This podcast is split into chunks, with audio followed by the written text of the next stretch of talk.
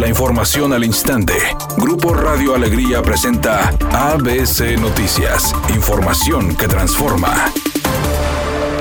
El gobernador del estado, Samuel García, informó que la violencia familiar se incrementó en la entidad, alertando sobre esta problemática en casa, donde expuso que las cifras son alarmantes, indicando que será atendida de manera inmediata por la Secretaría de las Mujeres para que los agresores sean castigados. Por su parte, el secretario de Seguridad, Aldo Fassi, reconoció que los delitos de violencia familiar y contra la mujer son problemáticas que deben ser atendidas desde la raíz, por lo que durante esta semana se integrará a reuniones de seguridad, donde los viernes se tratarán temas específicamente de violencia contra las mujeres por amenazas de hostigamiento en su contra por parte de la senadora del PAN, María Lili del Carmen Telles, el presidente López Obrador no asistirá el jueves a la entrega de la medalla Belisario Domínguez a la maestra Ifigenia Martínez, quien por cierto, junto con Cuauhtémoc Cárdenas y Porfirio Muñoz Ledo, fundaron el PRD, pero ahora ella es senadora de Morena. Pero yo también no puedo exponer la investidura presidencial y no voy a ir a que se me falte el respeto se haga un escándalo.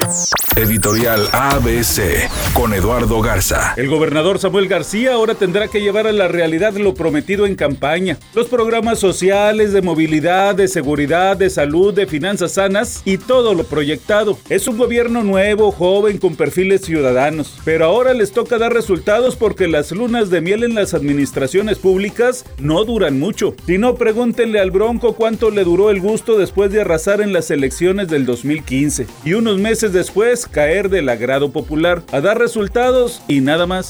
Ahora que ya se están transmitiendo los capítulos del programa, doctor Cándido Pérez, Arad de la Torre, dijo que todo cae por su propio peso, que eran mentiras que el programa había salido del aire por su situación con el comercial de los voladores de Papantla. Dijo que más bien se decidió sacarlo del aire en ese momento para ponerlo en el horario nocturno del canal de las estrellas, que es en donde se ve ahora.